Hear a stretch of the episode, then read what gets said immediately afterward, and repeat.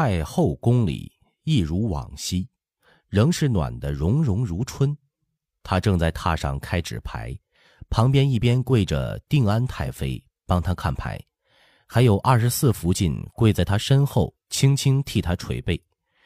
见乾隆进来，丢了纸牌，笑道：“哈哈，皇帝来了，这训了儿子，又来侍候老娘。方才他们过来说了，要在我这里进膳，我刚刚已经讲过了。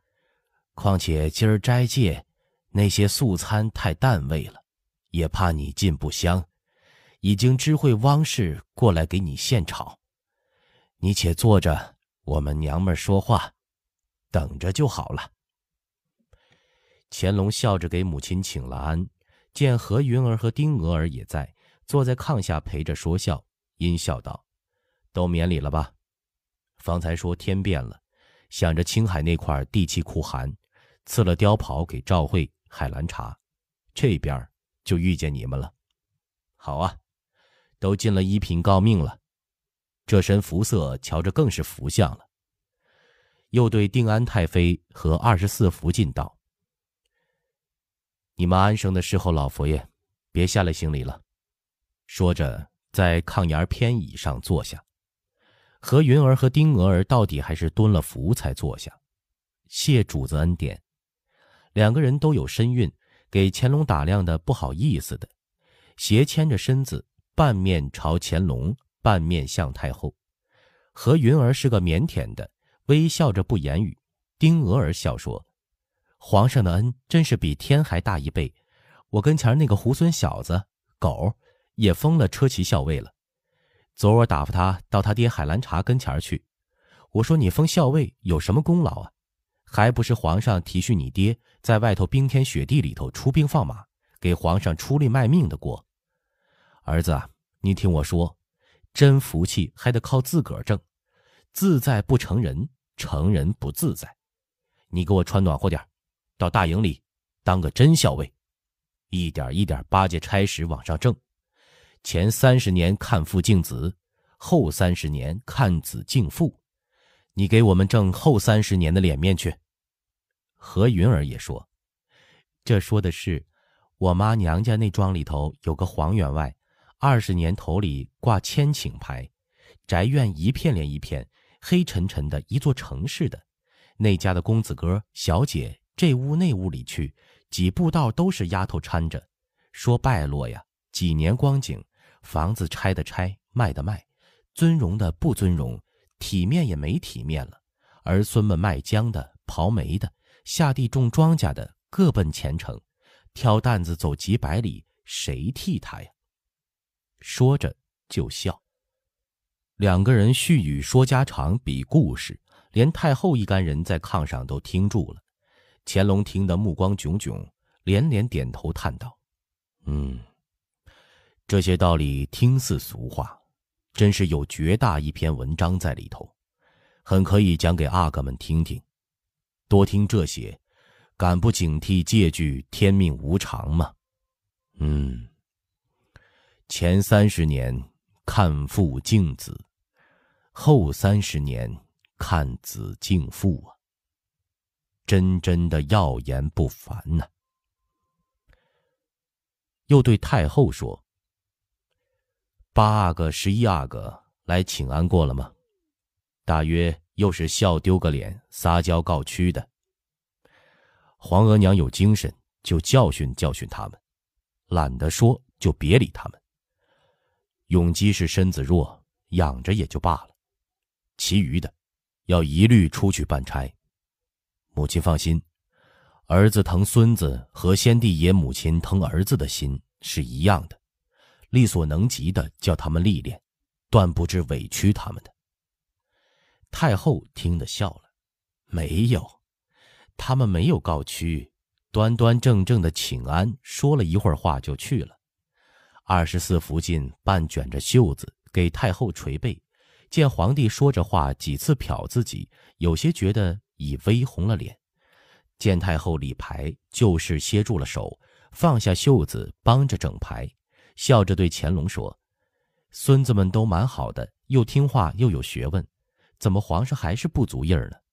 永璇的诗、永兴的画都刻成了本子了，我虽不懂，瞧着比外头房里买回来的还要强些呢。依我说呀，也就罢了。倒是永兴说了，他去看给老佛爷造的金发塔，说是金子仍旧不够使。我说我再捐两百两，老佛爷就笑了，说也不争我那点提己。皇上瞧着，哪里再挪动几万两，只怕就宽裕了。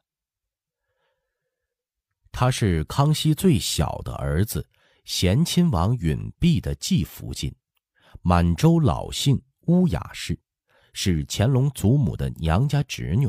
论起辈分，是乾隆的亲婶子；论起年岁，却才不过二十六七八。一身干脆利落，能说善笑，见乾隆。都不大避讳的，乾隆一向在他身上都不大留意，今日不知怎的，忽然觉得他异样俏丽娇媚，见他巧笑声韵，流冕含涕，银铃般的脆声宜人，不觉心中一动，笑说：“二十四婶说的是啊，不就几万两金子吗？咱们从户部库里搬来时，不就结了？连这宫这墙都镀上金。”贴上金箔，多富丽堂皇呢。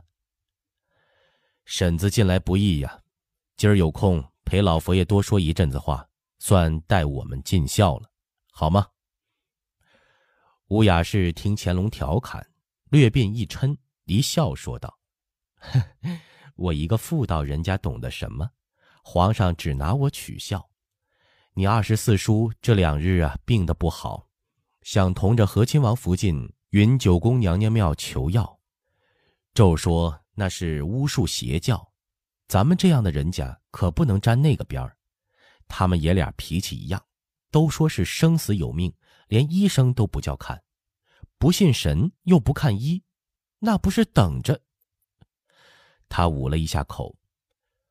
原先回过老佛爷的，老佛爷说就恭候小佛堂里去给观世音菩萨上香、守斋许愿。那屋里太冷，这会儿啊在生火呢。炕上坐着的太后、定安太妃都是老眼昏花，炕下丁和两位夫人都是玲珑剔透、聪明绝顶的人。见这光景，二人目光一会意，娥儿便说：“时辰不早了，家里还有一堆事儿，也要写信给海兰察，说说我们沐浴皇恩。臣妾这就告辞了。”太后笑道。你们很合我的脾性，擒着些进来给我说话解闷儿。乾隆也说：“家里要缺什么，或者有什么事儿，进来禀你们皇后娘娘，或者告诉内务府一声。你们见了阿贵夫人，把这个话也说了。”微笑着看二人辞出去，转脸对太后说：“造这个金发塔是我的心愿。”把老佛爷疏落的发都藏进去，儿子知道您节俭，不过这是儿子的孝心，要让后世当太后的都羡慕您老的福气呀。大清既然现在是极盛之时，这也是极盛的气象嘛。金子不够，想法子再凑，发塔底座掺些银子也使得。和珅现在出差了，这种事儿他回来办，他有办法。说着话，饭菜已经上来，定安太妃便起身辞出，乌雅氏下炕帮着在小案上布了菜，也向二人蹲伏说：“去小佛堂。”乾隆吩咐，告诉汪氏，晚膳在皇后那里进，还叫过去侍候。去人到养心殿，把镇旨那柄如意送过小佛堂，赏乌雅氏。乌雅氏谢恩去了，这才坐下吃饭。太后叹道：“我的儿啊，我虽不出门，外头进来请安说话的也多，也约略的知道些事儿。不少地府出灾了呢，有些传言很不好啊，也要有一个开流结缘的法子。”乾隆噗的一笑说：“母亲。”那叫开源节流，开流结缘，那还了得？”太后也笑说：“哈哈，就是这么个意思。这如今呐，进相大，康熙爷、雍正爷的时候没法比。可是出相也吓人呐，修园子、打仗，那是金山银山往起剁，和珅也不能除金尿银的，还不是羊毛出在羊身上。我是人间福都享尽了。”一门心思的盼着你好儿孙好，这就能合眼儿去见先帝爷了。咱们自家能省的，用到关中上去，也能办不少事儿，救许多人，那不是积德吗？乾隆一头吃一头胡乱的答应着称是，一时饱了，手帕子开着脸，又漱了口。过来给母亲捏着捶背，娓娓说：“额娘说的都是正理，儿子心里有数，都记着呢。哪里有灾，儿子比娘还要精心赈济。不但粮食，还有寒衣、防毒传温的药。这种事儿出毛病就不是小事儿。可恨的是下头这些官儿，层层的装塞自家的腰包。唉。”这里倾盆大雨，到下头就变成了毛毛雨了。娘，听我说，我尽孝一层是自己的天性，一层要教天下人都讲孝道，有了孝才有忠，所以这也是大道理上的事儿啊。一个崇文门关税，一个易罪银子，虽说也是羊毛出在羊身上，毕竟隔了一层。不是从老百姓身上急征暴敛，数目有限，咱们宽裕了，也给官员们开了一条自新的路。这里头也有一个教化的意思。和珅军政民政都不是大才，理财上头别人还是不能及他。唉，天下这么大，事情这么多，要想处处周全，也真的是难呢。儿子还不是为了这些一夜一夜的熬灯吗？他一边说，一边心里感慨：易罪银子和关税内务府抽成入大内使用，其实就是官银入私，成了皇家的提己钱，能哄了太后，哄不住外头文武朝臣，只合着睁一只眼闭一只眼，不肯下布议明白诏告。也就是这份不可告人的隐衷啊。可是紫禁城圆明园等处工人比先朝增了差不多十倍，又不能明白正道，从互补增支银两，不这样，也真是没办法。又絮絮说了几句家常，见太后眯着眼有了睡意，小声吩咐秦妹妹：“好生侍候着。”悄没声的退出了慈宁宫。看表，刚过午初，对守在宫外的王八尺说：“朕有点乏了，要进里头略歇息一会儿。你们回养心殿，叫王莲在钟粹宫门口候着。未时，朕回殿办事。”王八尺一干人答应着退去了。乾隆独自散着步子，沿永巷向北，在钟粹宫门口迟疑了一下。还是跨步走进了佛堂小院。其实正将午正时排，太监们都到伙房吃饭去了。小佛堂的几个带发修行的尼姑也都在里院西厢用斋，隔墙只微闻诵经的声音，反觉院中更加幽静。乾隆游散着，摸摸这只铜鹤，看看那尊香炉，又隔玻璃看摆在里头的盆景。一眼瞥见乌雅氏盘膝坐在观音堂卷案下蒲团上面默坐，便踱进去笑说：“婶子功课做的虔诚啊！”哈哈。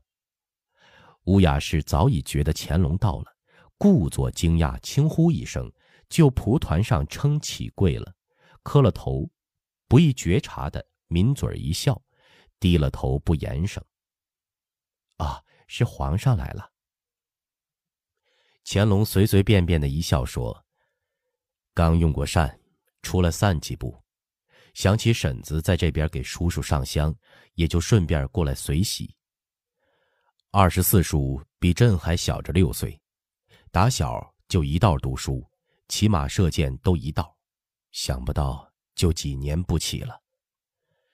说着，至佛案前拈起三炷香，就佛灯上燃着了，双手插进香炉里，退后一步，双手合十，喃喃念诵。宋碧，将手一让，说：“请婶子东厅坐了说话。”东厅是观音佛堂东边的宴席厅，和观音堂其实相连着的三间大厅，专供后妃礼佛、歇息随喜所用。乌雅氏早已瞧出乾隆那点题外的意思，左右看看没人，不禁蓦地一阵慌乱，心头扑扑直跳，觉得脸颊发热，大约已是红了。起身路过门口，见一个小尼姑过来，忙镇定住心神，说。万岁爷过来给贤王爷进香，你送点菜过来。这才跟乾隆进了东大厅，陪着乾隆稳机而坐。乾隆也是一马心猿不定，看着尼姑送茶进来，说：“放着，你们不要过来侍候了，朕要静一静。”小尼姑应声答应一声，蹑脚退了出去。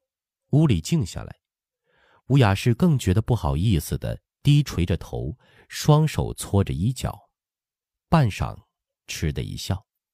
乾隆偏脸瞧着他，笑问：“呵呵，你笑什么？”他扭捏着，忽然炸着胆抬起头来：“我笑皇上。您念的什么经啊？我怎么一句也不懂？”乾隆见他云鬓半掩，桃色满面，一娇一嗔的作态。半边身的已经酥倒了，笑说：“不但你不懂，朕也不懂。